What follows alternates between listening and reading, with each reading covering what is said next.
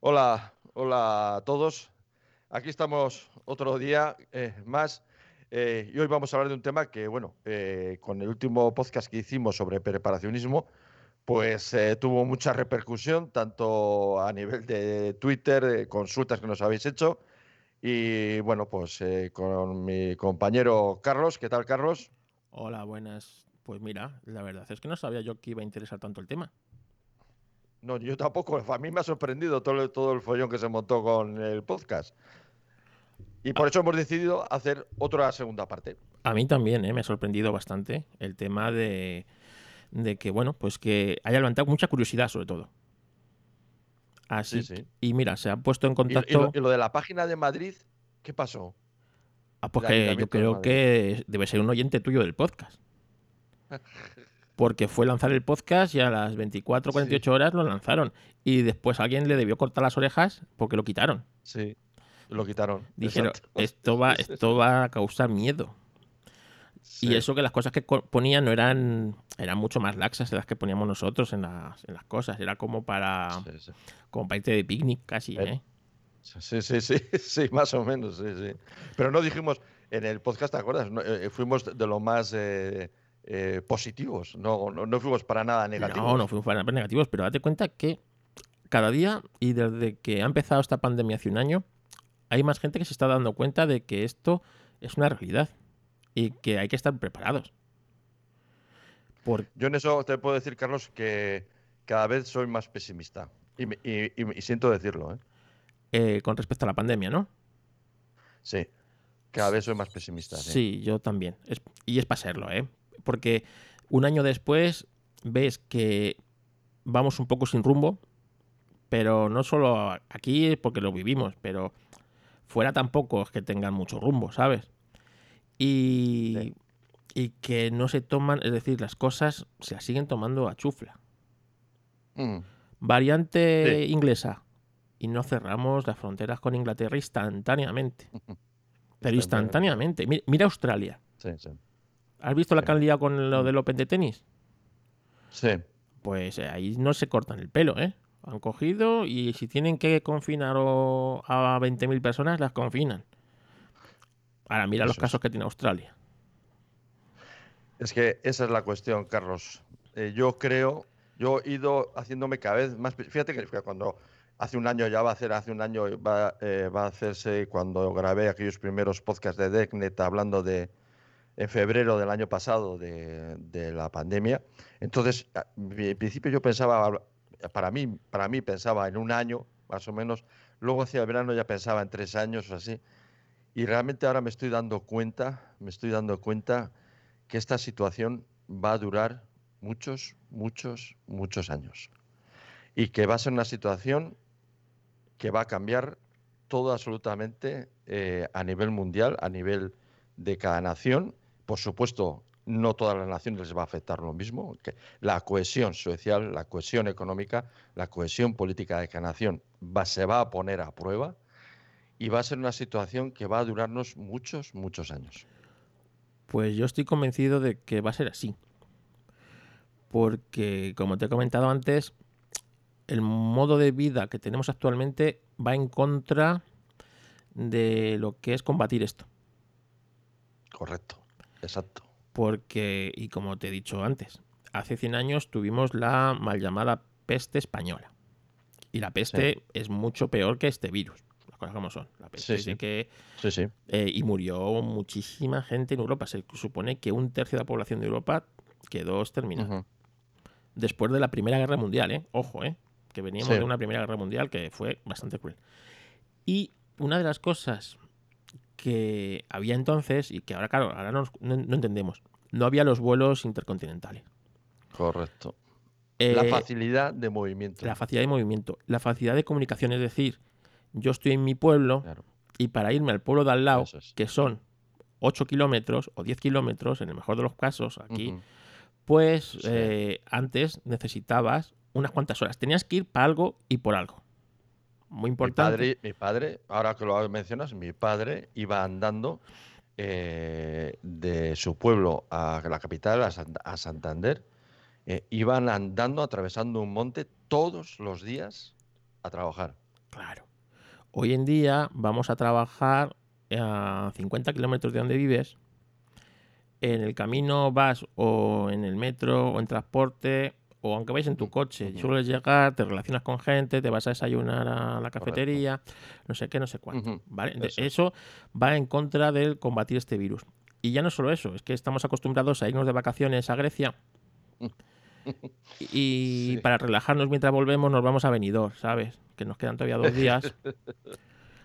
Y eso, quieras que no, para combatir una, una pandemia como esta, en la que el contacto eh, entre personas es lo que lo... O sea, Sí. pues, pues El aire. va en contra del modo de vida que durante los últimos, digamos, 40 años nos hemos dado. Sí. Y eh, por eso es el pesimismo.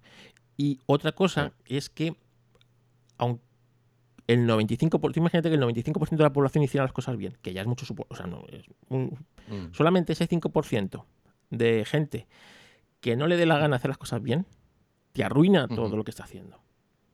Claro. Y eso también eh, es, una, es una desazón. Entonces, o funcionan muy bien las vacunas y mm, No, la vacuna. no es tengo una yo... parte. Claro, Exacto. La vacuna es, sí, las vacunas estas y las que salgan, porque saldrán otras vacunas, eh, ayudarán, pero no son la solución. claro. Entonces, y luego unas vacunas que han sido hechas a tiempo récord, no se saben cómo. Claro. Eh, Sí, sí. Es decir, por más que te digan que vale para la cepa Sí, de, no su, sabe, ¿no? de su- Pero bueno. no se sabe. Y es más, con, Pero- el, con el dineral no, que se han gastado en decir, ellas, no te van a decir que no valen. Sin entrar si valen o no vale, yo creo que no ese es el debate. Yo creo que la cuestión, la que tiene que quedar claro, algo, yo creo que nos escuchan, es que las vacunas van a ayudar, van a ayudar, pero la cuestión es esa. La cuestión es que para combatir esta pandemia va a haber que cambiar los hábitos de vida y que va a haber que cambiar la economía y va a haber que cambiar las estructuras políticas. ¿Por qué? Porque se va a tener que cerrar. O sea, es que la única forma es cerrar. Cerrar, eh, ir saneando. Cada nación se tendrá que sanear a sí misma y luego vigilar constantemente, con, una manera muy rigurosa, muy rigurosa, constantemente, eh, ese cierre. Y eso con los años, si se lleva a efecto, pues simplemente por supervivencia, con los años hará que desaparezca este virus y todas sus cepas. Pero, pero va a ser un proceso larguísimo. Claro, pero además vivimos en un país justamente que va en contra de todo eso. Porque nuestro motor Bueno, económico, cada país, eh, es la- nuestro motor económico país va a ser es- diferente. son los servicios y, la y la- el turismo. Entonces, Ya, ya, bueno, por eh, eso. mm. claro, entonces, para salvar la Navidad, mira la que hemos liado. Para salvar la Semana Santa, Sí, pero todo eso, Carlos, yo creo, y para ir ya terminando, porque si no, no vamos a hablar de esto, yo creo que eso va a conllevar el instinto de supervivencia, poco a poco nos daremos cuenta, va- irem- nos va a costar probablemente, por desgracia, pues muchos enfermos y muchos muertos, irá cambiando en la sociedad, si todos, y tendremos... eh, Bueno, ya te he dicho antes, yo creo que cada nación, la cohesión que tenga cada nación se va a poner a prueba. Eso, se va a poner a prueba, ¿no?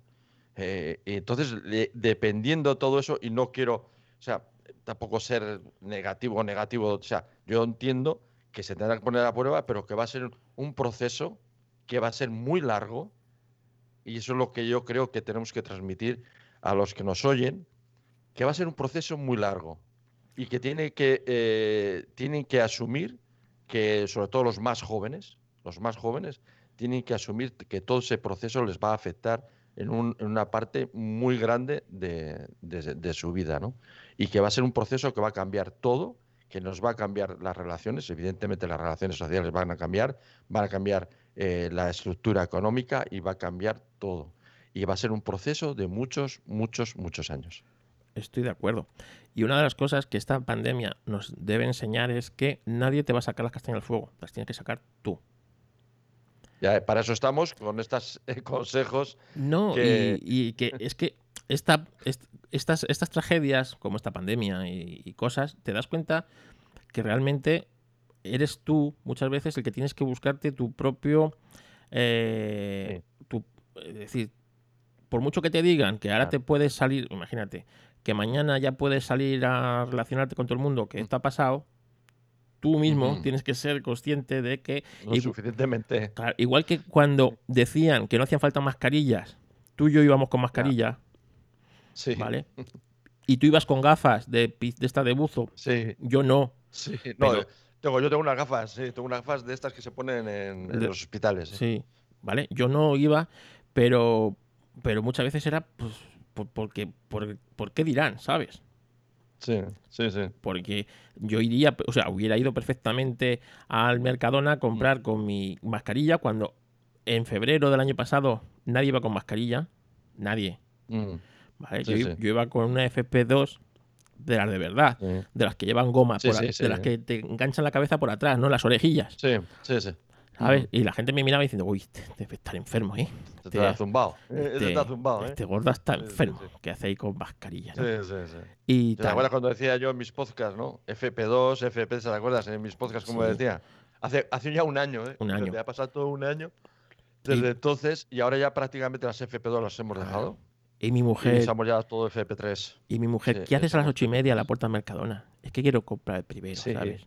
Claro, claro. Es que quiero comprar primero. Y como yo Hay madrugo, que, hay que entrar en los espacios cerrados lo, lo antes posible. porque sí. ese carro, Eso nos, da- eso nos daría, eso nos daría, podemos plantearnos, eh, Carlos, otro podcast de consejos eh, de supervivencia en esta pandemia, ¿no?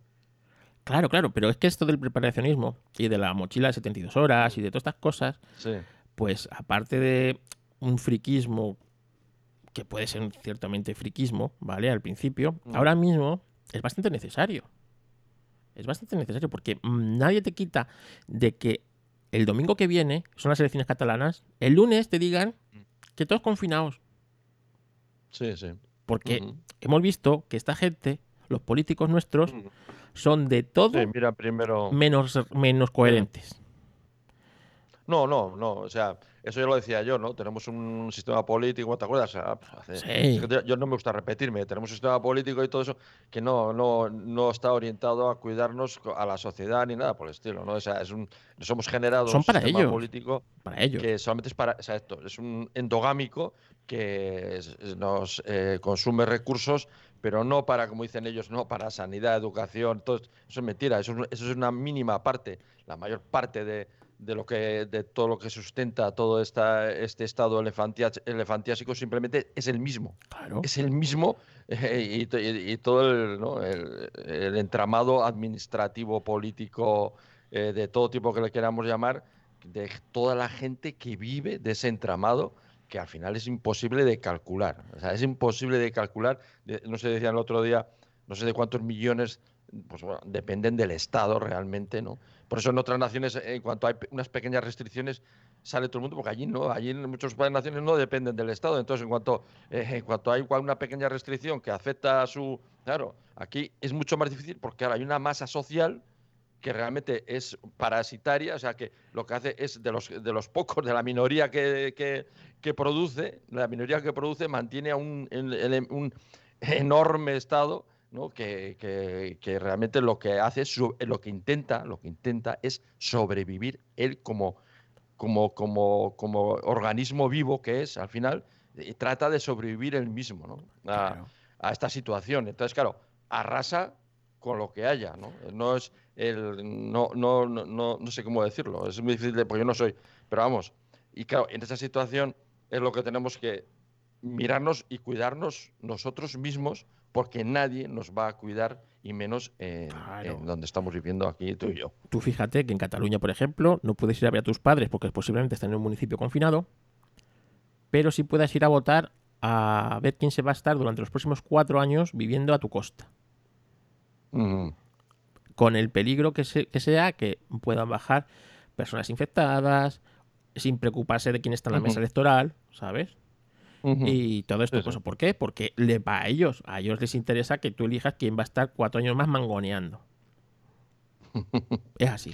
Bueno, por eso también, a ver, yo, Carlos, no me quiero meter mucho en el tema de la política por una cosa, porque siempre te digo lo mismo, que la sociedad tiene lo que se merece. Exactamente. O sea, que tampoco hay que Y darle, luego, tampoco hay que darle No, muchas no. vueltas a la cosa. y luego hay muchas, muchas personas que no les gusta la libertad. ¿Por qué? Porque la libertad supone que tú eliges y tú decides. Y hay gente que no le gusta decidir pues, porque prefiere que decidan por ellos.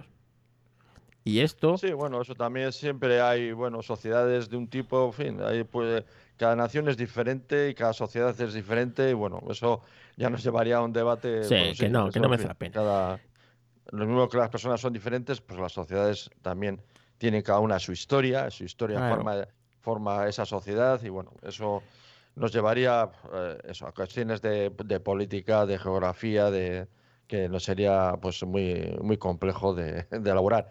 Y nosotros nos vamos a ceñir hoy un poco en, en este apartado de- del preparacionismo, que sí, que yo creo que con todo este tema de lo que estamos comentando de la pandemia y que, claro, yo creo que cada vez más una masa social ve más allá de lo que le muestran los medios de comunicación y se están dando, empeza- empezando a dar cuenta realmente de lo que viene. Entonces, eh, yo creo que hay más eh, gente que cada vez se está, digamos, mm, viendo estas cosas como una necesidad vital de estar preparado ante la incertidumbre de todo lo que está viniendo, ¿no? Claro, porque esta incertidumbre es decir, eh, muchas veces, si haces caso a lo que te dicen, mm, vas con retraso. Y si haces O no haces nada o vas con mucho retraso. Exactamente. Eso es. Cuando ya realmente igual no tienes defensa. Exacto. Eh, Lo exactamente. tienes que, tienes que ir por delante. Tienes que ir por delante. Entonces, siempre tienes que ir un poco Y- por delante. Y para eso está el preparacionismo, es. para prepararte sobre estas cosas. Por ejemplo, una de las cosas es lo de las mascarillas FP2, ¿vale? Que eran insolidarias, acuérdate, todo, todo este lío. Y nos han obligado a ir con higiénicas. Bueno, pues cualquiera que eh, cualquiera que sepa un poco, ya no sea preparacionista, sepa un poco, ya ha hecho acopio de sus mascarillas FP2.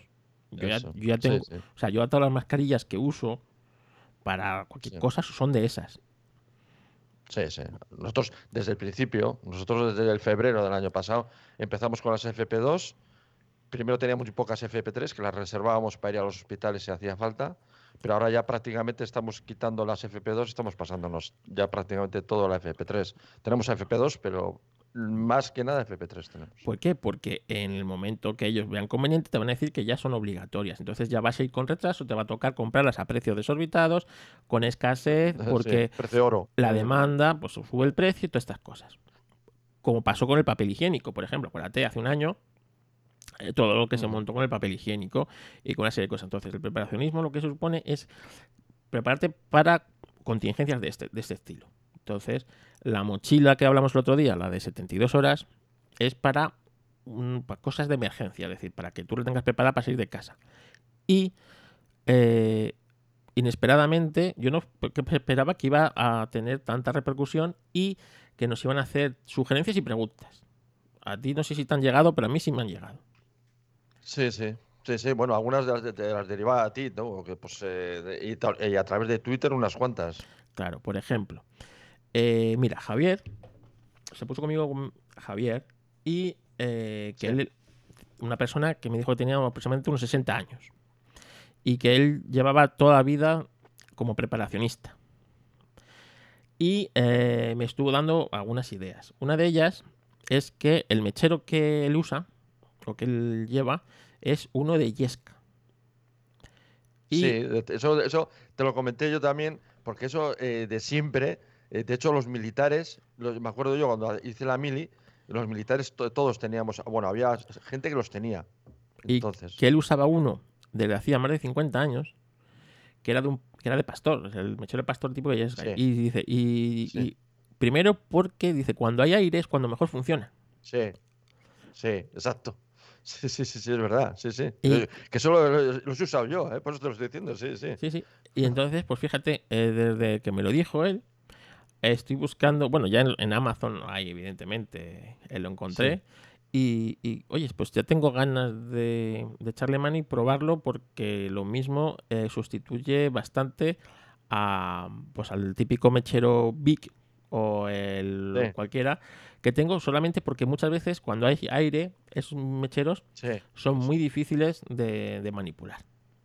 sí. Entonces, eh, fíjate. Otra eh, mm, nos comentó, ahí no tengo ahora mismo el nombre, que una de las cosas que no pueden faltar en la mochila, y se me olvidó decirla, son bridas. sí. Ah, mira, sí, fíjate. Un buen puñado de bridas. Que la brida te tengo un soluciona. montón. Claro, que es una cosa que no pesa nada y te sirve para un montón de cosas. Como por ejemplo, pues que se, que se te rompe la suela del zapato, pues coges Sí. una brida Atar cosas. y te la atas. Eh, puedes hacerte hasta una cadena para, para coger para colgar cosas, para, para hacerte hasta un torniquete si fuera necesario. Con, Yo- con Yo bridas. tengo, yo tengo muchas bridas porque nosotros cuando trabajaba en las instalaciones, se utiliza, en las instalaciones utilizábamos muchísimo las bridas, sobre todo para llevar, para llevar los cables. Cuando llevábamos los cables en las instalaciones de vídeo y audio, las bridas eran muy socorridas porque te podías ocultar o llevar los cables por ciertas instalaciones de una forma muy segura. Sí, la verdad es que eh, las bridas es una cosa que, mira, yo llevo alambre, que es una Mm. cosa que suelo llevar, pero las bridas, eh, pues es, es- es una cosa Sí, que, sí. que, bueno, evidentemente, igual la cinta americana, todo lo que dijimos, no está de más, no Sí. ocupa nada y hay que llevar. No Así ocupa que ni pesa. ni pesa, porque además son de, es. son de, son de fibra, o sea que, que eso. Luego, otra cosa. Eh, estuve hablando, bueno, se puso en contacto conmigo Alicia. Alicia es una madre de dos, de dos niños. Y estaba muy interesada en el tema de, de esto de emergencia. Pero ella eh, no se veía saliendo con dos niños, eh, con, Claro. con la mochila. Entonces, eh, en, eh, además vive aquí en la zona centro.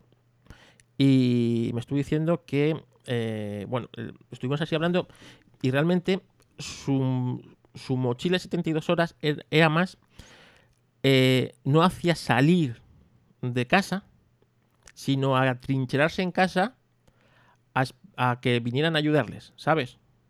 Mm, Entonces, Sí, sí. estaba muy perdida en lo que necesitaba, ¿no? Entonces, eh, estuvimos así hablando y mira, una de las cosas que también es una solución, es decir, no sales tú fuera de casa, sino imagínate, pues te tienes que quedar una larga temporada en casa es- Sí. esperando a que pues, pues a que te rescaten o a que o, imagínate a que vuelva la luz vale Sí, O sí. imagínate que hay un. Una catástrofe en el que se cortan las Mm. comunicaciones y cae el- la red eléctrica Sí. y a lo mejor tardas días en recuperar la red eléctrica no pues mira una de las cosas que dijimos es y que hoy día todo funciona eléctricamente en casa Casi todo, sí. entonces, pues sencillamente para hacerte la comida, muchas veces si se te va la luz, eh, tienes un problema. Porque no, no tienes cómo hacer la comida porque la vitrocerámica funciona con luz, la placa de inducción funciona con luz y las cocinas de fuego hoy día casi no en, sé. en eso te voy a hacer una acotación cuando quieras. Te voy a hacer una acotación sí, dime, dime. interesante, creo. No- Eso, eh, yo soy presidente de la comunidad. Y, y pro- eh, hace un par de años o tres propuso a un vecino, nosotros tenemos gas aquí, gas eh, eh, a granel, ¿cómo se llama? Gas de este que es un depósito que está al lado del edificio. sí, Eso se llama gas, no sé cómo se gas, no, no sé, gas eh, a granel, no sé, no sé, no sé, gas licuado, no sé. Y Eh. proponían conectar, conectarnos al gas ciudad, ¿sabes? A lo que a, la, viene, ¿no? a la red general, sí. Y eh, a la red general, vale. Y yo me opuse, me opuse con otros vecinos, no solo yo, evidentemente, pero con otros vecinos por cuestiones económicas, ¿no? Porque eh, al final eh, la cuestión económica era o a la par o incluso peor. O sea, no, no merecía la pena. Pero yo en el fondo, es que me ha recordado, en el fondo no quería tampoco depender de un, un servicio canalizado exterior. Porque esto, ese edificio tiene un depósito enorme ahí abajo que le da una autonomía, pues de, depende sea verano o invierno, pues de meses. Claro. ¿Entiendes? Y yo ya, en fíjate, porque me estabas, y yo en ese momento di razones económicas para oponerme, pero una de las razones que yo estaba pensando internamente es que prefería tener un edificio que fuera autónomo a ese nivel. No depender, no, entonces no pensaba yo en el tema de la pandemia, ¿no? Estaba pensando, pues, guerras, eh, cortes de, eh, de- de gasoductos, ese tipo de cosas, ¿no sabes? Ujú. Y, tener una instalación de este tipo, en cierta forma, lo digo porque todo el mundo que nos escuche y que tengan la posibilidad o tienen la, la- opción de, tener- que- tienen su edificio o su casa eh, unifamiliar, eh, tienen gas, eh, gasoil o, o- o gas, desde luego es muy interesante porque le da al edificio, le da una autonomía muy grande a, a nivel energético. Sí, sí, claro, pues entonces una de las cosas que dijimos a, a esta, a esta madre es tener un camping gas en casa Mm, que cuesta nada. En, te vas al Decathlon y tienes desde 20 euros eh, un camping gas. Y las botellas de camping gas, ya ves tú lo que ocupan y cuestan dos duros. sí. Y Sí. pues te puede, o sea, te, te salva esa situación. es ¿Y decir, caducan? Una pregunta, eh, Carlos, ¿caducan? No, ¿o sí? No lo sé. Las que supongo que las que son eh, las que son de estas de porque ahora son, ahora son cartuchos realmente, no son botellas como sí, son como cartuchos, sí. son como cartuchos. Eh, yo creo Sí. que no caduca, pero de todas maneras, si te vas al campo, si tienes niños, vas a ir al campo tarde o temprano, te vas, te llevas el camping gas, haces allí Mm. cuatro cosas y las vas gastando, ¿sabes? Lo vas gastando, sí, sí. Pero tenerlo en casa, en un sitio donde tú sepas, eh, pues sobre todo teniendo niños pequeños, oye, pues se va la luz unas, eh, dos días, por lo que sea, ¿Tienes algo para calentar? tú tienes para calentar tu agua y lavarte. Tienes para calentar, porque claro, si no tienes luz tampoco tienes agua caliente. Eh, Exacto. y posiblemente no tengas calefacción, porque tu caldera funcione con luz. Claro, depende de la luz, sí, sí, sí. Y entonces, pues, pues mira, pues si tienes que pasar un poco frío, pues te abrigas en casa. Pero eh, pasar sin comer y con niños es, es difícil. Bueno, pues solamente con, con eso ya puedes comer caliente, puedes eh, eh, cocinar y tal. Sí. Es al- algo muy básico. Otra cosa que le dijimos fue, oye, yo no sé por qué hablo, hab- hablo en tercera persona, como si fuera, como si fuera el Papa. le, dijimos, le dije, es que Sí. es que eh, calculara 10 litros de agua por persona y día. Porque si se va el agua, pasamos, pasa lo mismo. Ese agua no solo es para beber, pues también Mm. es para aseo. Entonces se gasta agua. Entonces, si tienes espacio, calcula. Tres días, pues eh, 30 litros por persona. Si son niños, igual. Si son mayores, igual Mm. leche en polvo. La leche caduca. La leche en polvo creo Mm. que son año, año y medio lo que tarda en, en caducar. La leche en polvo, pues eso. Tienes ahí leche en polvo, tienes agua, mm, pues no hace falta que tengas eh, grandes cantidades de, de leche. Tienes leche en polvo y es perfectamente válida para un montón de cosas. Para cocinar, para beber, para... Sobre todo, Ujú. pues eso mismo que tienes niños. Entonces le estuve diciendo una serie de cosas fundamentales, harina y huevos a mansalva. Los huevos aguantan meses. Sí, aguantan bien. La harina y huevos, tú tienes harina y huevos, agua, tienes de todo.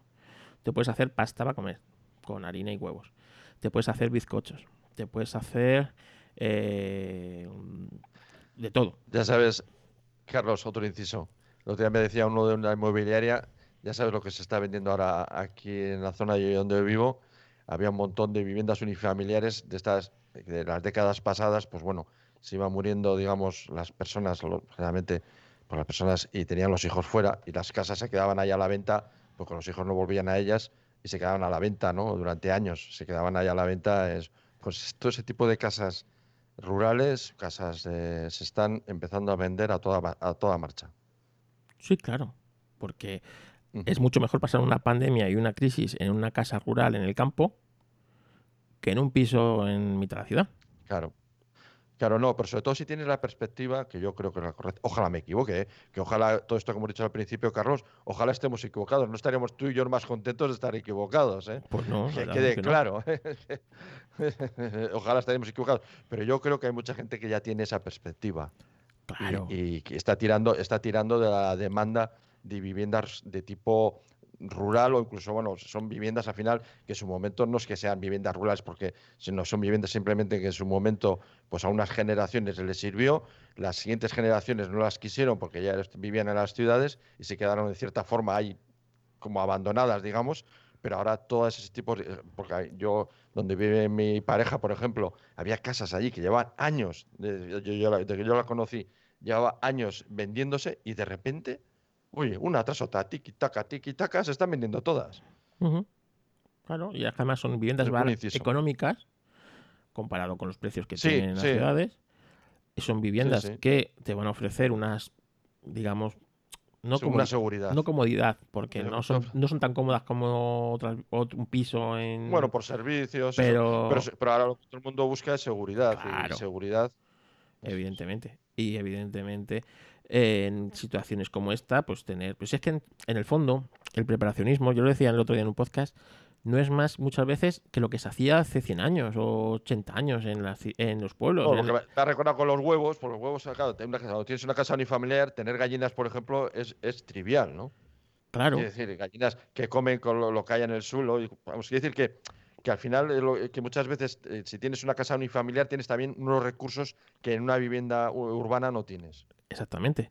Pero que tú imagínate, hace, en, mil- en 1940, 1950 en España, que la vida era muy dura, eh, por ejemplo, el- mi madre es de un pueblo de Aragón, perdido de Aragón. A mano derecha, salías del pueblo, el siguiente pueblo estaba a 25 kilómetros monte arriba y monte abajo. Eso Sí, era sí. una jornada. Y a mano izquierda, según salías, era lo mismo. El pueblo más cercano a 25 kilómetros, pero por desierto. Tú elegías. Sí. ¿Te apetecía Sí, ir por el monte o te apetecía ir por el desierto? Eso sí que era una medida profiláctica, ¿eh? Claro, Eso sí que era pero una medida de seguridad, ¿eh? es decir, todas las casas estaban preparadas para ser lo más Claro. autosuficientes posible durante el más tiempo posible, Claro, porque se pasarían meses claro. sin salir a comprar provisiones. Se hacía la matanza de, que se hacía en enero aproximadamente y te Mm. duraba lo que te duraba. Si tenías eh, en el- era- si tenías trigo, pues tenías trigo, los que podían tener y cada uno se las se las arreglaba evidentemente, pues en el fondo el preparacionismo no es más que eso, Sí, sí, sí. prepararte Mm. para para estas cosas, para estar una larga temporada sin ver a nadie, sin suministros de nadie y sin, y sin estas cosas. Así que, bueno, otra de las cosas que eh, hablé con Alicia, la madre esta que te digo, es también para el tema del coche, porque ella con los niños también, pues, si tenía que ir a algún sitio, se iba a meter en el coche y lo que fuera. Entonces en el coche también pues tenía que tener una serie de cosas, aparte de comida y todas esas cosas. Una cosa que le sorprendió es que le dijera que tuviera un parchís, Mm, sobre todo si tienes niños. sí, Porque ima- sí. imagínate, si no tienes luz, no tienes consola. Y los niños de hoy en día, sin la consola, sin no sé qué, Trauma, trauma, eh, pues, trauma. Y imagínate si ya es duro estar en una situación que tengas a unos niños ahí, pues tener, yo le dije un parchís, pero vamos, que eh, una serie de juegos Sí. o de- que hoy día no están acostumbrados los, los niños a jugar, por Sí. ejemplo, juegos de mesa, estas cosas, tenerlos entretenidos durante una situación, digamos, de esta de que se va la luz, que no sé qué, eh, puede ser importante, tanto en el coche, que es un espacio Mm. más reducido, como en casa, ¿eh? Tú imagínate lo que es pasar en casa eh, jornadas sin, pues, sin luz o sin no sé qué, pues para- si, si es duro para un adulto, para unos niños debe Mm. ser horrible. Así que una de las cosas que también se ha suspendido y tienen siempre algo, pues un parchís, eh, cosas para hacer en común y que tenerlos entretenidos. Juegos o lo que se te ocurra que le guste a tus niños. Así que tanto en el coche, es decir, pues imagínate que te quedas igual, te quedas aislado en el coche en una nevada o en algo de eso, pues Mm. pues eh, pues tenerlos entretenidos. Bueno, de eso, de eso hablamos, hablamos algo la otra vez, ¿no? De llevar agua y eso ya Sí, hablamos, ¿no? Sí, sí. Bueno, pues todo está relacionado. Es decir, la mochila de 72 horas, yo tengo una de 72 horas, pero también en el coche tengo una, una bolsa de esas de, de rescate, ¿no? Que, que yo, puedo, yo puedo pasar un fin de semana entero en el coche sin, aislado sin que me pase nada. Sí. Y con las reservas que tengo aquí de grasa en el cuerpo, te diría que más. Sí, sí. Así que, que eso. Eh, otra de las cosas que me comentaron es que... Sa- ¿Sabes por qué? Ahora que me has, me has recordado eso, perdona, Carlos, que te interrumpa. Me acuerdo de eso cuando mi abuela, y me decía, claro, en aquella, ah, cuando, eh, sobre todo aquí en el norte de España, había, se moría muchísima gente de tuberculosis en aquella época, ¿no? Ujú, Y, y- y, entonces, la- como no había medicinas ni había nada, eh, muchas veces se le daba a los niños muchísimo de comer, o sea, se les engordaba, en cierta forma, se les engordaba a los niños para que tuvieran capacidad de resistencia. Claro, es importante. Es- es- ¿Entiendes? Sí, Sí, sí. sí. Me acordaba, me contaba, me contaba mi abuela. Sí, sí. Claro, eh, no, pues tiene, mucho sentido, ¿eh? evidentemente, tener tus reservas de grasa y de que el cuerpo Claro. pueda tirar, Claro, estamos hablando en una época que no había ningún tipo, no hay medicinas, o sea, en la, la época que ella recordaba cuando era joven, fíjate, claro, pues entonces, claro, y, se les daba a los niños para que tuvieran unas ciertas reservas grasas, para que tuvieran ciertas reservas, porque la, tuberculosis, eh, que era la enfermedad más eh, devastadora que había, pues, sobre todo en la zona norte, pues eh, muchos niños sobrevivían los que estaban más fuertes. Y las personas pasa lo mismo, ¿eh? En una, una de las cosas que tienen las guerras es que no hay gordos. Las... En las guerras Ah, ya, ya, sí, sí, sí. sí. no hay gordos, Mm. ¿sabes? Todo el mundo Sí, sí. acaba con su peso ideal. Incluso por debajo de su peso ideal. Incluso sí, a, sí, a la fuerza algunos, pero Claro. bueno, sí, sí. ¿no Sí, sí. No, eso, jo, yo en el servicio, en el servicio militar, yo me acuerdo que yo estuve un año, un año estuve en el servicio militar. Eh, acabé, vamos, que era como un muelle, ¿eh? Yo estuve en, en África y, y tenía el cuerpo, me acuerdo, y vamos, y dices, ¿estabas delgado? Sí, pero tampoco es que estuvieras, o sea, pero notabas que estabas, vamos, Ágil, no ágil. te sobraba ni un... sí, Era- sí, sí, sí. eras una Era gacela. tremendo. Eras una gacela. Sí, sí, sí. Sí, bueno, sí, era otra época, sí. Otra de las cosas que me han pedido es que explique un un poco más lo de guardar provisiones en el campo. Entonces, mira, eso te va a ahorrar la mochila que sea que no sea tan grande como, como puedas pensar y que vayas con una mochila muy pequeña y vas dejando provisiones. Eso se llama caché. Lo podéis buscar en Google, que hay muchas, muchos preparacionistas que te enseñan cómo prepararlo o cómo hacer un caché. Entonces, la idea es todo esto tiene que ser adaptado a tus necesidades y a tu zona. Por ejemplo, si yo viviera, imagínate, en Murcia, eh, en el caché lo que tendría es agua, sobre todo agua, para yo ir eh, liberado de ese peso y de, y de tener que llevar agua y saber dónde encontrar agua sin necesidad de andar buscándola. Entonces, Sí. el caché, la idea es, eh, tú vives en un sitio. Entonces tienes que conocer tu sitio donde vives y tus, los alrededores, evidentemente. Entonces, ¿qué catástrofe tú crees que puede, por ejemplo, si vives en Murcia, qué puede pasar? Un terremoto y un tsunami. Por ejemplo. No es- Ha habido terremotos ahora recientemente, ¿no? Por la sí, zona por la, la zona de, de- de Granada, pero Murcia también es una zona Eso sísmicamente bastante activa, ¿no? Pues podría su- darse un terremoto y un tsunami. Nosotros sabemos que si un tsunami, el agua se mete varios kilómetros dentro de la tierra. Entonces tú tendrías que ir a buscar un sitio elevado, lo más elevado posible, para eh, estar a salvo. Y después tendrías que ir a rescatarte. Bueno, pues sabi- dependiendo de la zona donde, donde vivas, tú tienes que saber lle- llegar a los municipios o, a, los sitios donde tú tengas que ir por caminos alternativos, principalmente por campos o caminos y tal, y en esos caminos tú tendrás que buscarte sitios donde enterrar esas, esas provisiones y saber que están. Entonces, primero, para no ir con ellas eh, cargando, cosa que... Y segundo, para saber que ahí tienes, tienes, por ejemplo, agua Mm. potable, tienes alimento y puedes tener algo de abrigo. Entonces, eso es, eso es la función del caché. Eh, en una zona, por ejemplo, como la tuya, donde el agua no es una cosa eh, prioritaria Mm, porque metes una patada y te, te Sí, en- encuentras un, un arroyo, sería pues cuestión de comida y abrigo sobre todo. Meterte Abrigo. abrigo, comida y quizás alguna herramienta Mm. Más eh, voluminosa que no sea tan fácil de cargar, ¿no? Pues imagínate un hacha o algo de eso. Entonces, los cachés se preparan en, reci- en re- re- recipientes herméticos. Hay quien se lo hace con Mm. tubos de PVC. El típico tubo de PVC gris, Sí. este así ancho, Sí, sí, se sí. lo cortan a medida, lo tapan por abajo herméticamente y por arriba también herméticamente, ¿no?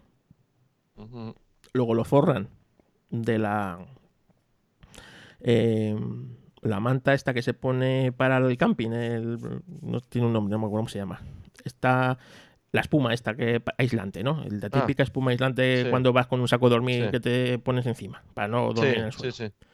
lo forran de eso porque el- lo que más ataca a, cuando tú encierras una cosa lo que más ataca es la humedad entonces tienes que mantenerlo lo más eh, y allí pues lo que te digo depende de tu zona hay quien eh, pues eh, comida alimento Mm. entonces tú sabes que en cierta parte del bosque o de Sí. tu zona, tienes ahí, imagínate, pues tienes alimentos para preparar, o tienes agua Sí. si vives en una zona muy árida, o tienes ropa si necesitas abrigo y es invierno y te he pillado y tal, no sé qué. Entonces tú vas repartiendo estos cachés o estos, estos mini almacenes por tu zona. Yo, por ejemplo, donde yo vivo, yo sé que de, de mi casa a casa de mi hermana, por ejemplo, son 10, 11 kilómetros por Sí.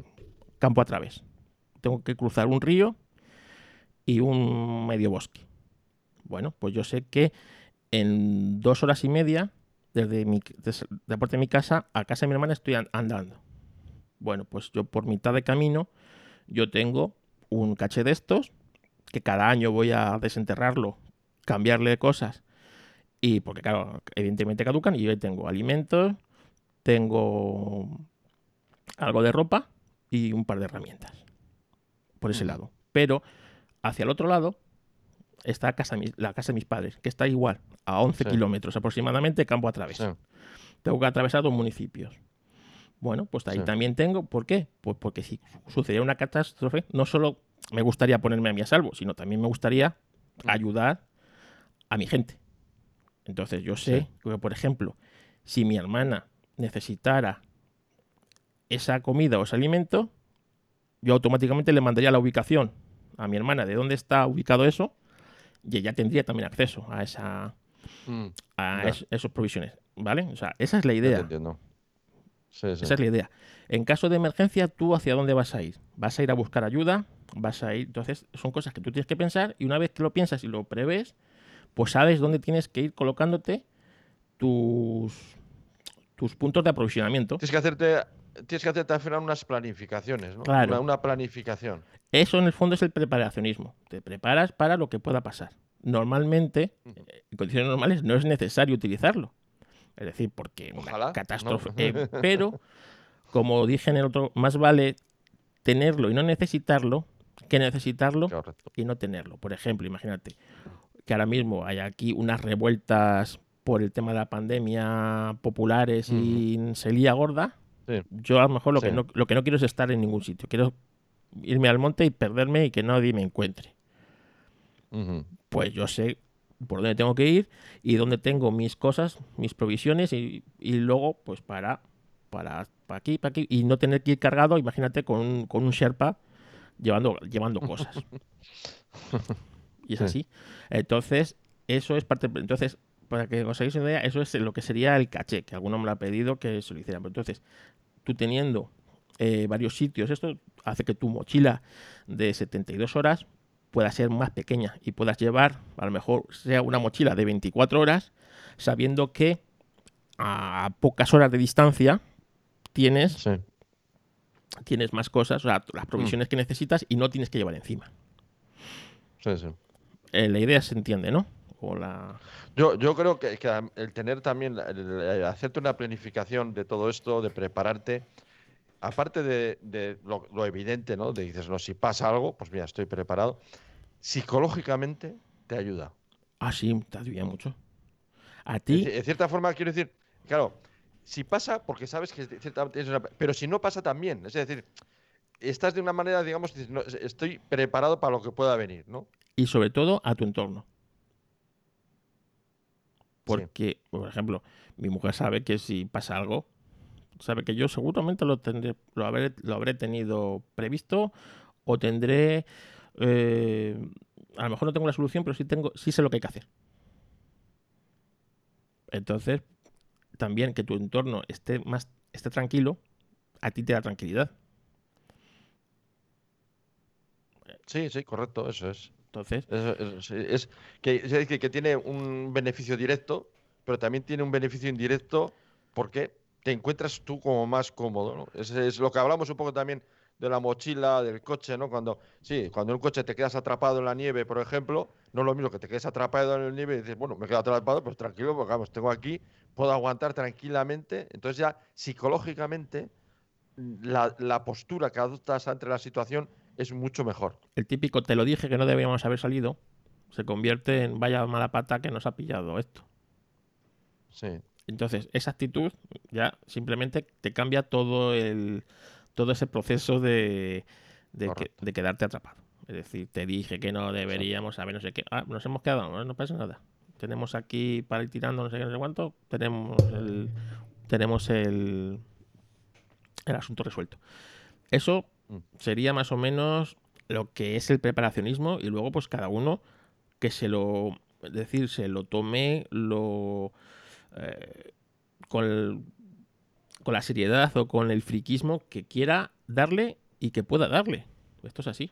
Hay quien se lo toma muy en plan como eh, las películas americanas de los refugios nucleares y todas estas cosas. Hay quien se lo toma muy así y bueno, pues como el que, yo que sé, como el que se lo Sí. gasta en el póker, ¿sabes? Pues... Bueno, eso es lo que comentábamos en el anterior podcast, que sí, en la parte de América del Norte, Estados Unidos, todo eso, Canadá, todo este tema no es de ahora, vamos, eso No. es de casi in- intrínseco con su propia historia. Sí, pero aquí, incluso aquí en España hay gente que se lo toma muy en serio, ¿eh? Muy en serio y muy. Y está muy encima, ya no solo de materiales, de técnicas nuevas, de, de un montón de cosas. Y bueno, pues eh, Sí, sí. cada uno, ya te digo. Yo quizás. Bueno, hay, hay, hay revistas y eso, eh, yo Hay- lo estaba viendo sí, en, sí. en inglés, hay un montón de revistas sobre el tema. hay un montón de revistas como el tema y como te vuelvo a decir, aquí en España pues somos, pero en, imagínate en Estados Unidos, en uno de los web, en, la, en la mochila de 72 horas no te puede faltar un arma. Es, o sea, es, es tan Ah, bueno, indispensable como, también. como una botella de agua, por ejemplo. Allí sí. sí, en Estados Unidos es así, es, es una cosa que, o sea, es impensable tú no tener una mochila de 72 horas sin un arma. Un arma para defensa Sí, sí, sí. pero un arma. Aquí, pues no, evidentemente. Pero bueno. Otra cosa que a ti te quedó la duda el otro día es lo del EDC. Sí, eso, cu- cuéntame eso, eso me, eso me ha llamado la atención, sí. ¿Sabes? Cuenta, El, cuenta lo que es eso, a ver. el Everyday Carry. Vale, todo esto Sí. viene siempre con nombres ingleses, porque en el fondo son los que lo han popularizado. Entonces, el EDC es, eh, como son sus siglas en inglés, Everyday Carry. Es la bolsa que llevas contigo todos los días. Sí, esta bolsa, cada uno, igual, cada uno va con su paranoia, ¿vale? Mi paranoia es que me dé soporte durante 24 horas. Es decir, yo salgo de la puerta de mi casa y por Sí. cualquier circunstancia se me complica la cosa y no puedo volver hasta el día siguiente, pues tener un mínimo cubierto. Entonces, hay muchas clases de EDCs. Si lo metéis en YouTube, EDC, o bolsa EDC, o kit EDC, cada uno te va a decir cómo se lo... Entonces, esto es lo mismo. No es lo mismo que tú trabajes en una oficina en el centro de Madrid, que tú seas eh, taxista o camionero o que depende de muchas cosas. Jesús. Ay, que, que me entra... Se me seca la garganta. Sí, me entra tos. To- Entonces, Toma agua. A mí, por ejemplo, eh, el EDC este me supuso un día, por ejemplo, a mí me ha salvado el culo varias veces. Mi, Sí. mi bolsa. Pero una de las veces, por ejemplo, que recuerdo, yo trabajaba en, en Ar- en Arturo Soria, que es un- pues una calle céntrica de Madrid, y se quemó el centro de transformación de la zona, se quemó, salió ardiendo. Sí.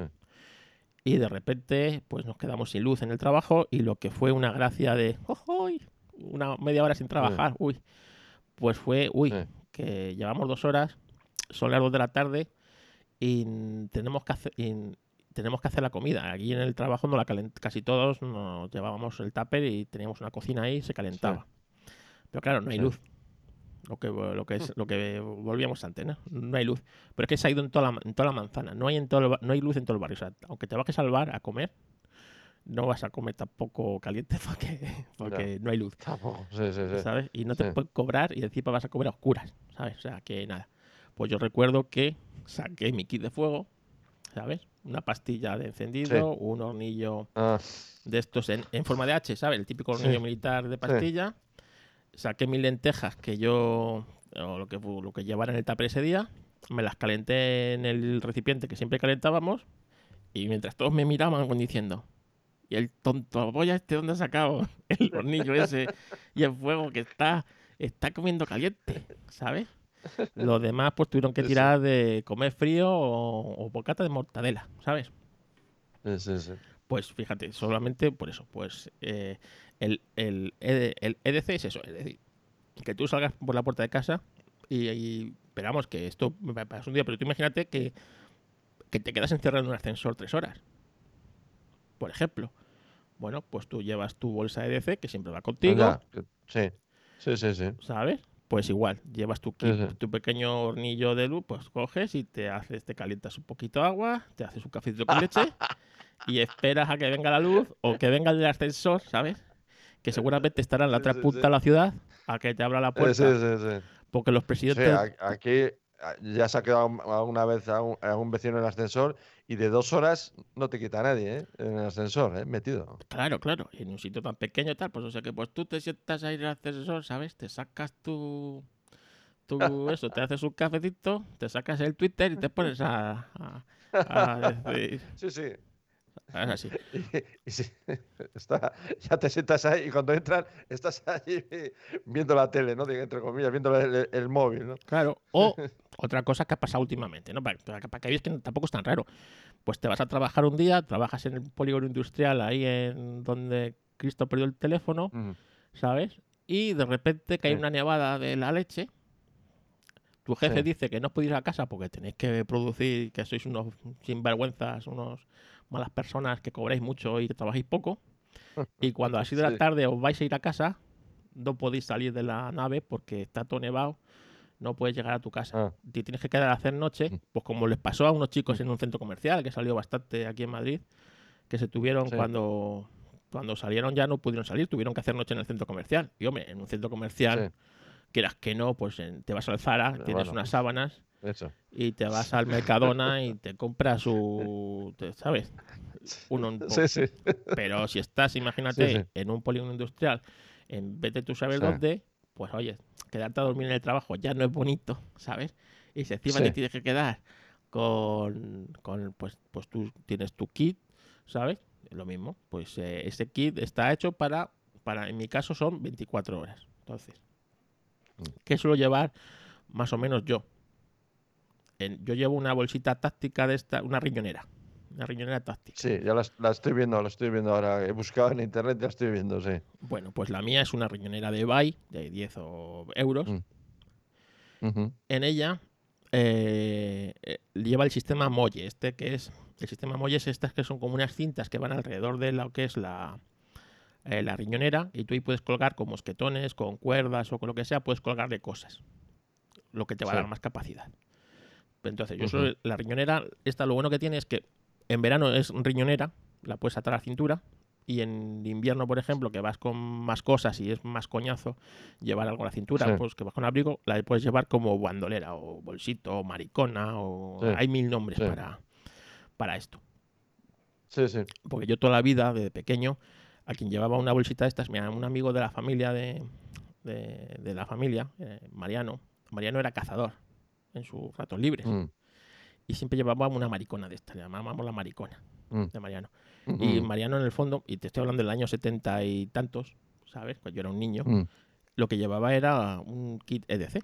En esa llevaba Ujú. un pequeño sí, kit sí. de fuego, llevaba un anzuelo para pescar, que ya ves tú que iba a pescar en Usera, ¿sabes? Pues, Sí, eso es. pues, sí, sí. pues, pues llevaba un anzuelo para pescar, llevaba una serie de cosas que le proporcionaban, pues, una navaja, que a mí me hacía mucha gracia, ¿no? Eh, sácame la navaja, una navaja multiusos en aquella época. O sea que realmente lleva una serie de cosas. Bueno, pues en mi riñonera, una de las cosas que llevo siempre es un pequeño botiquín. El botiquín compuesto por paracetamol, ibuprofeno, aspirina. eh, si puedes. Pero claro, llevas, digamos, llevas, eh, digamos, eh, no llevas un, un paco, o sea, llevas eh, Llevo- eh, elementos sueltos de todo sí, eso, llevo a lo mejor llevo dos sobres de ibuprofeno, dos sobres de Eso. paracetamol, ¿no? Eh, Sí, cuatro correcto. aspirinas, eh, Claro. un betadine de estos. ¿Sabes que betadine tiene como cápsulas individuales? Tienen como unos Sí. sobrecitos, ¿sabes? Dos Sí, sí, sobrecitos, sí. Una, una venda y dos tiritas. Por si me Sí, corto. ¿Cuántas veces las tiritas más de una vez? Me he cortado yo más de una vez, no, no por nada, simplemente por la, por la guarrada de que al final vas dejando sangre por todos los sitios. Exactamente. Luego, otra cosa que llevo es, como la bolsa, lo llevo todo en recipientes. Es decir, o en bolsas zip, de estas que se cierran con autocierre, las bolsas zip, o en, recipientes. No llevo suelto. Porque yo soy el niño, en casa soy el niño de los recipientes, como te dije. Yo siempre voy botecitos, lo voy guardando y tal, no sé qué. Porque, primero, evitas que vayan las cosas sueltas, las tienes siempre localizadas y, eh, y bueno, pues yo guardo botes por todo, para todo. Mi mujer me lo va tirando, luego lo ve por ahí y me los tira. Luego yo me enfado. Eh.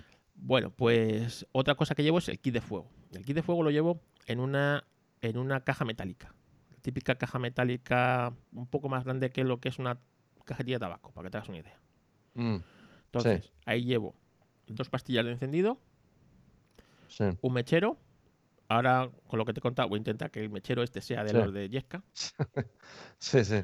Que eso nunca fallan. Eh, pues llevo un mechero y llevo también un pedernal, porque una vez compré por eBay una oferta que había tres o cuatro pedernales de estos guarros y bueno, hacen chispa. O sea que eh, un pedernal y eh, un hornillo de, de, estos en forma de H, de, son militares, que bueno, se ponen así. luego si antes que publique Decar, intentaré hacer un paper para por si hay cosas que no conocéis, para que las sepáis. Este hornillo, lo que es, bueno, tiene varias formas, dependiendo si es un vaso lo que calientas o es un recipiente más grande, va la pastilla, la enciendes y con la pastilla suele durar un cuarto de hora aproximadamente de fuego, puedes calentar agua y lo que sea. ¿Vale? Esto va metido dentro de, bueno, en el kit de fuego también ahí llevo una navaja de estas suizas, que no es suiza, que es una navaja de esta multiuso china, mala, mala, mala. Sí. y llevo eh, un juego de cuchillo, o sea, de mm, tenedor cuchara de estos de camping. De, estos del, de estos del de Caldón, del chino, ¿sabes? Pues en el fondo es para lo más compacto posible y lo más y lo más ligero. Incluso te pueden valer a veces hasta cucharillas de plástico de estas de, usar y tirar te puede valer porque realmente esto no es para no está preparado para que te para que te dure mucho, sino está preparado para, solventarse esa emergencia que tengas en ese momento, ¿vale? Eh, esto, como te digo, va metido dentro de una caja metálica. ¿Por qué es una caja metálica? Y esta caja metálica va cogida con una goma.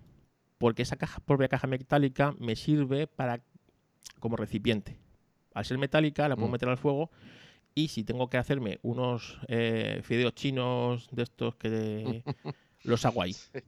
No tengo, No tengo que buscar eh, ningún nada para hacerlo. Los hago en el propio recipiente Por eso es metálico, no es de no es un tupper de plástico. Y va cogido con una goma, pues para que no se me abra la tapa, no se me desparramen las cosas y vaya todo lo más compacto posible. Es muy importante. ah, dentro de este kit de fuego también llevo un aceite, de estas de una tarrina de aceite de estas que te van con la tostada del desayuno. Sí, sí, sí hay una de aceite y no sé si a lo mejor llevo hasta mermelada o algo de eso para que, pues bueno, para tener algo de, bueno. de azúcar. Sí, sí. Sí, sí. Cosa que llevo también. Comida. Siempre llevo algo de comida. Tú me has visto a mí que estoy gordito, ¿no? Pues algo será. Sí. Porque yo siempre estoy pensando. Sí, sí, claro. Siempre estoy pensando. Estás bien alimentado. Estoy pensando en comer. Yo, pues siempre llevo ahí unos sobrecitos. Yo esto me los hago yo. En bolsas pequeñitas, de estas de tamaño individual, así chiquitajas, yo me mm. echo el café, leche en polvo y azúcar.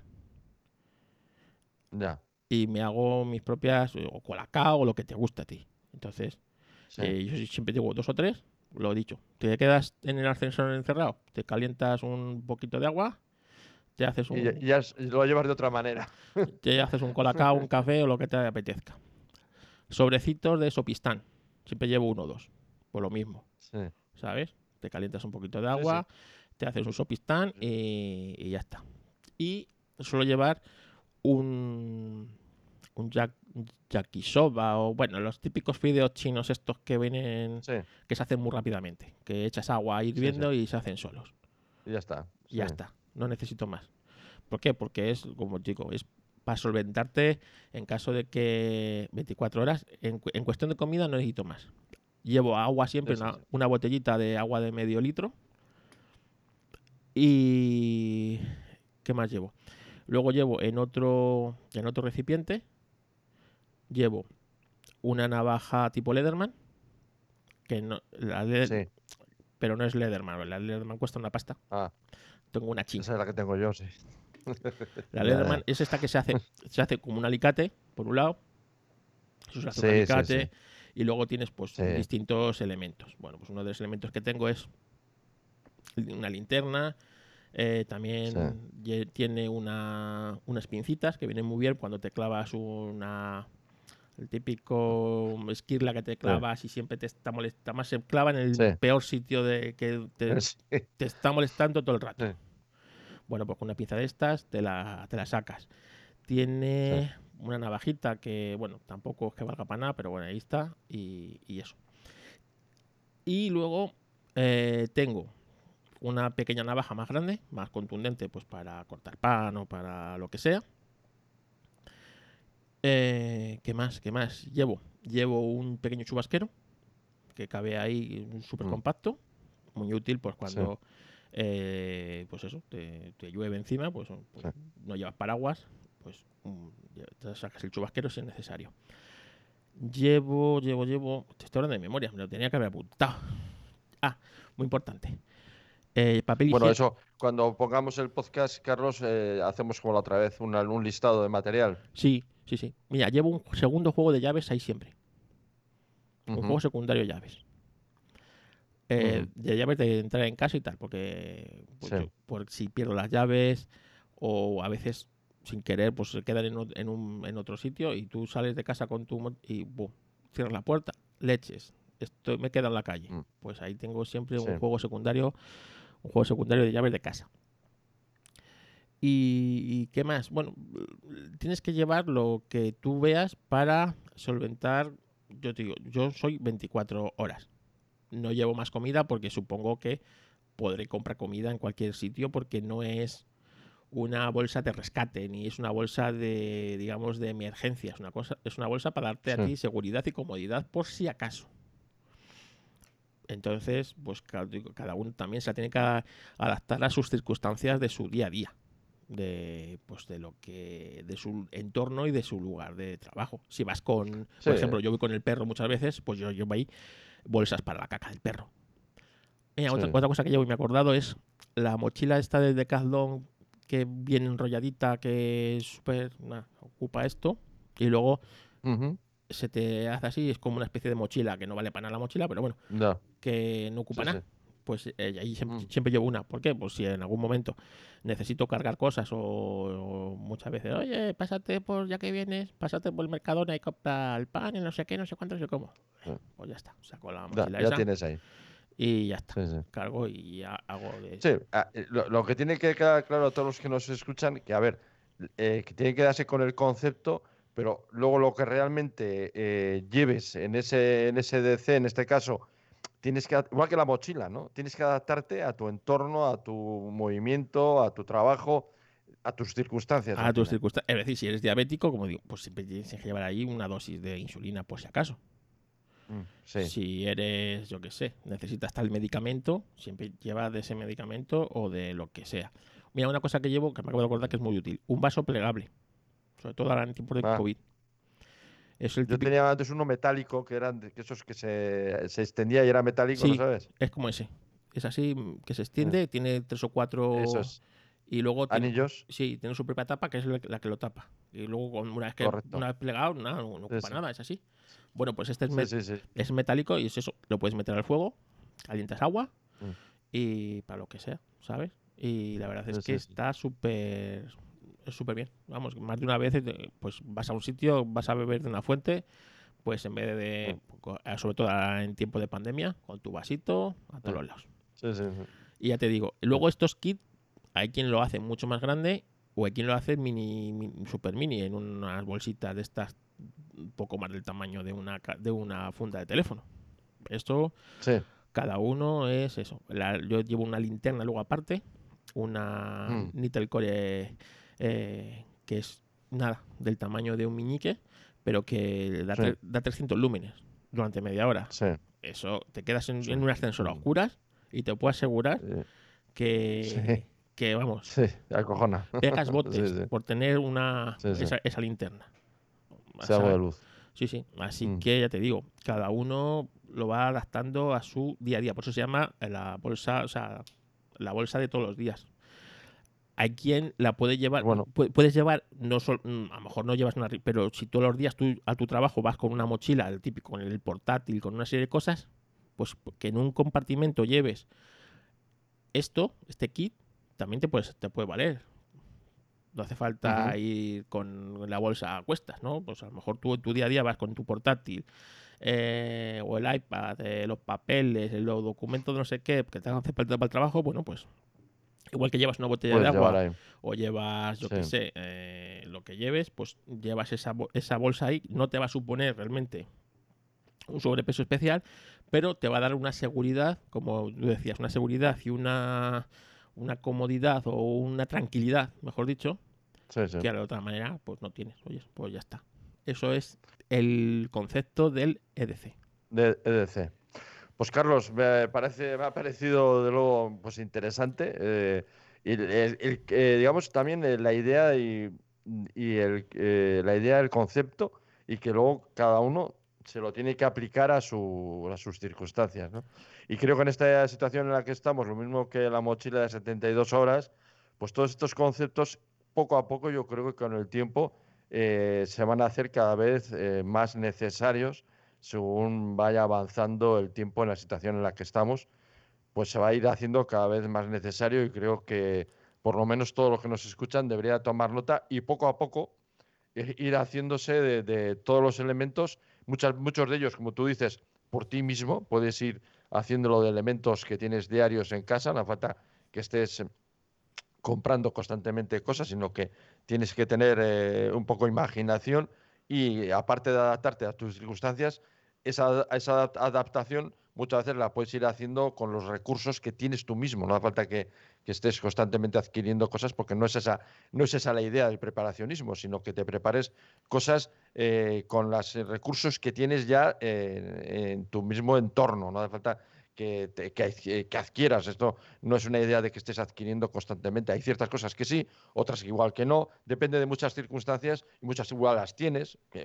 muchas de estas cosas, como eh, has comentado, el tema del vaso, por ejemplo, eso, ese tengo, eh, lo te- por ejemplo, lo tengo. Eh, yo qué sé, no sé, quiere decir que mismamente escuchándote había cosas que yo ya tenía. O sea, que, que ya puedo ir preparando. es- Claro. ese, ese EDC lo puedo ir preparando. Si muchas cosas son, primero, son cosas de todos los días y son de sentido común. Es decir, tampoco hace falta que tengas Exacto, bueno, sí. una, una Leatherman. Si posiblemente con un cuchillo viejo de casa que ya no uses, lo metes ahí en, el, en la bolsa esta y, Sí, sí. y te- ya te digo, te puedes sacar de un apuro. Desde, pues eso, cinta aislante, otra cosa que llevo. Un rollito de cinta aislante, Exacto. que es muy útil. Sí. No, y lo que dices tú, que, que, que si no te hace falta, mejor. ¿no? Eso, Claro. eso- eso está claro. Siempre Pero si hay una circunstancia en la que te va a hacer falta, vas a afrontar esa circunstancia con- desde una situación mejor. Mira, yo tengo, yo tengo dos EDCs principales. El que uso todos los días, que cuando salgo a las 7 de la mañana de la puerta con el perro para dar un paseo de una hora, llevo, Mm. que es este que te he dicho, y luego llevo otro, el que me llevo a las bodas a trabajar. Y es, es distinto. El de las bodas va en la Sí. mochila de la, en la mochila que yo llevo, va colgado otra Sí. y lleva, aparte del kit de fuego, que sí lo llevo, uno muy parecido o, igual que este, pues llevo hilo y agujas, por ejemplo, unas tijeras, que pues esas Sí. tijeras las han sacado mm, a más de una ocasión a más de una novia de apuros. Cuando, cuando nadie tiene unas tijeras en el hotel Sí. para cortar el hilo ese que se ha dejado la costurera Sí. en el vestido. ¿sabes? El típico botón que se le descose al novio del pantalón porque él está pequeño. Pues ese kit, sí, sí. ese kit no solo me ha salvado la vida a mí, le ha salvado la vida a varios de mis, de mis novios. Eh, Sí, a, a la chica que a veces se viene con nosotros a hacer fotos, pues me acuerdo que esto fue el año pasado. Eh, bueno, el año pasado no, en 2019. El año pasado tampoco hubo muchas horas. En 2019, pues eh, lo típico, ay, que me, me duele la cabeza. Voy a ver si tienen aquí en la finca una, un gelocatil. Si ponte tú a buscar en la finca a un responsable que encuentre un gelocatil y te lo vaya a traer. Digo, no, no, Sí. toma, ¿qué necesitas? Toma, aquí lo tienes. Ahora, tómatelo con un poquito de agua Oh. y tira para adelante. ¿Llevas de todo aquí? Hombre, claro que llevo de todo. Porque, porque estoy en. en Eso los- es como se suele decir vulgarmente, estamos preparados para la vida moderna. Claro, ¿Eh? sí, eh, exactamente. Oye, es que, en- que se, ha roto, se me ha roto, se me ha enganchado la cinta de la cámara. Trae, tiras de, coges la, como digo yo, tiro de cheira, ¿sabes? Y la Sí. corto. Toma, ala. Pero la has cortado, pues toma, ahora lo, ahora lo pegamos con esto, ala, tira para adelante. Y tan, y eso, lo importante es seguir para adelante. Sí, que, y tener los elementos necesarios para, para hacerlo, ¿no? Pues Carlos, pues eh, no sé, si quieres añadir eh, algo más sobre este DC o sobre cualquier otra Nada, cosa que se te pues, ocurra. Lo vuelvo a decir, que cualquiera que tenga dudas o preguntas, pues que nos consulte y gustosamente le responderemos. Y ya te digo que todo esto son, si queréis cu- curiosear más, en YouTube es una fuente inagotable de ideas y de cosas de estas. De, de, de, pues de cómo prepararlo, tipos de DCs que hay, eh, de todo, de todo, de DCs, incluso de mochilas 72 horas, de preparacionismo, de, de un montón de cosas que a veces ni se te ocurre, ¿no? De cómo en ot- otras personas, otros países, otros entornos se toman esto del preparacionismo. Claro, evidentemente, vivimos en el primer mundo, somos unos privilegiados. Pero quien vive en países más complicados de Sudamérica, esas cosas, pues Sí. lo hacen de otra manera y muchas veces te inspiran y te dicen, coño, pues esto también, ¿sabes? La, la experiencia, la experiencia es un grado, ¿no? O dos. Y la necesidad. Y la necesidad, la claro, necesidad. porque correcto, correcto. nosotros muchas veces lo- preparamos las cosas pues para sobrevivir, a- pero ellos a veces para sobrevivir a, a las personas, ¿sabes? Porque a, ve- a veces sí. se sienten amenazados sus vidas porque, pues bueno, pues por revueltas, por, por, por- por lo que sea, ¿sabes? O sea, así Sí, que, ya te digo, muchas veces esto de que cada uno se lo toma como por sus circunstancias y en su entorno. Sí, lo que lo hemos repetido varias veces, esto es, digamos, una idea, el concepto, y luego tenéis que aplicaros eh, eh, a vuestras circunstancias y vuestro entorno, eh, todo esto, y adaptarse a ello. No tiene muchas veces pues, sentido para ciertas cosas. En lo que tiene sentido en Lugo no tiene ningún sentido en Málaga, no sé. Pero Claro. eso es lo, eso es lo que hay que adaptarse y saber eh, valorar qué riesgos tienes y cómo, y cómo los puedes afrontar. Y dependiendo de eso, pues ya te construyes eh, tu EDC, tu mochila de 24 horas, eh, el, tema de lo que llevas, los recursos que llevas en el vehículo, en fin, todo este tipo de, cosas que te ayudarán en unas circunstancias extremas que nadie quiere, pero que si, se- dan, pues te van a ayudar a afrontarlas de una manera, eh, primero psicológicamente, mucho más tranquilo, que vas a, al estar psicológicamente más tranquilo, vas a tomar decisiones más acertadas. Correcto. Pues Carlos, pues eh, nada, eh, le- le- di un poco tú ya lo de siempre, tus, lo que siempre se dice, tus métodos de contacto. Bueno, pues a mí me podéis encontrar en mi podcast de fotografía y últimamente de preparacionismo, Reflex Podcast. En mi podcast de historia del motor, del automovilismo, que es mm, Historracing. Sí. En Apelianos, cuando Sí. el IRA nos dice que nos necesita reclutar a todos, Sí. ¿sabes? Que nos necesita alguien que se queje de Apple, ahí estamos tú y yo. Y, Sí. y bueno, me podéis encontrar en Twitter como Fotocarloscas en, en Twitter. Ahí estaré respondiendo gustosamente a dudas, sugerencias, incluso, oye, que me digáis cosas, ¿sabes? Que yo también, yo, me gusta aprender todos los días, igual que, mira, lo del mechero este de Yesca, Sí, que, pues, o lo de la brida, ¿no? Que, que se nos pasó, sí, o- fíjate. mil sí, cosas, sí, ¿sabes? correcto. Porque una de las cosas de los materiales es también saber aprender a usarlos. De nada te sirve llevar un hacha en la mochila si, Si no sabes usarla, ¿no? si, si te vas a abrir la cabeza con ella porque no sabes usarla. Sí, sí. sí, sí. Pues nada, eh, Carlos, encantado de tenerte aquí. Eh, repetiremos, eh, haremos algún otro podcast seguro, ya seguro que hace- haremos algún otro podcast sobre este tema.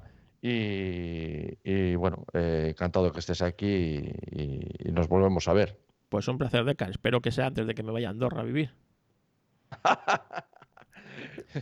Pero tú no estás, pero tú no estás viviendo ya en Andorra. ¿eh? No, es que todavía no, todavía no, Ah. no he podido, Ah, ¿sabes? vale. Pero ya tengo que estar seis meses y un día en Andorra, así que Allí creo que la mochila, allí la mochila y el EDC es es de otro tipo. es de otro tipo, es de otro tipo.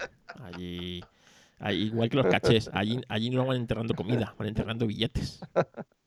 Ya sabes que yo hace muchos años eh, hice un poco de, de eso en Andorra de, no sé cómo decirlo. A ver, no sé cómo lo diría. Supervivencia. Entonces era más barato. Sí, eh, era más barato. Fuimos a- allí a comprar emisoras de, ¿te acuerdas? Emisoras de Ah, radio sí. aficionado. Pero es que est- estaba la calle Sí. llena de decomisos y de. esa- Eso es, eso sí, sí, sí, sí. Y fuimos con un, fuimos con un chaval del pueblo que era montañero. Y con una mochila la le cargamos de, de emisoras y, y pasó la frontera. Pasó la frontera, claro. Él sabía por dónde pasar la frontera, claro, sin pasar por la aduana. Porque la aduana paraban a, un- a uno de cada cuatro coches, algo así. Y si sí, te tocaba. claro, eso es. te- Parabas si te, te coincidía, claro, te, te hacían pagar. eh, Eso es. Y, y, y- y nada, le dimos y y nosotros no sé por dónde nos fuimos, le esperamos que eso, eh, eh, fui con un profesor de mi escuela y, y no sé dónde le, le esperamos y el tío se cruzó, pues eh, se cruzó el monte que tardó, ¿eh? Se cruzó el monte eh, unas cuantas horas y allí apareció, se montó el coche y nos venimos. pues mira, yo que- allí en el año 90 o 91 me compré yo un Wallman Aiwa, macho. En Andorra. Ah, es que eran carísimos. Eran carísimos. Y Eran allí, costa- allí como no tenían, no tenían impuestos, No- exacto, pues yo creo que eran baratos. era por muy caro. Era, era más barato Sí, por sí. eso. Y yo me acuerdo que me compré un Wallman digital de estos Aiwa, que fue la envidia de mi entorno durante Sí. mucho tiempo. Sí, sí. Y ahí Además va- que no se encontraba fácilmente, esa marca no se encontraba fácilmente. ¿eh? No, En por, a- por a- no, había, no había Amazon, no era fácil de por encontrar. a- por aquella época todavía no. Era más fácil Sony y otras marcas, pero esa empezaba, Esa era difícil. era más difícil. Y yo me acuerdo que ese Wallman, ya te digo yo, que tenía tenía selector de cromo, de cintas de cromo, macho. Sí. Autorreverse, Sí, sí, sí. una cosa, un autorreverse. bueno. Da igual, da igual, porque luego usabas el bolivís para no gastar pilas. Pero muchos de los que nos están escuchando ahora mismo, Carlos, autorreverse, ¿de qué narices estarán, estarán hablando estos? Radio fin. digital, radio digital, ¿eh? que con seis emisoras pre, pregrabadas, tío, que era una locura, ¿eh? una locura en el año 90-91, fíjate. Sí, sí, sí. Pues nada, eh, hasta la próxima. Un saludo para todos. Nos volvemos a ver por aquí en este vuestro podcast de CNET.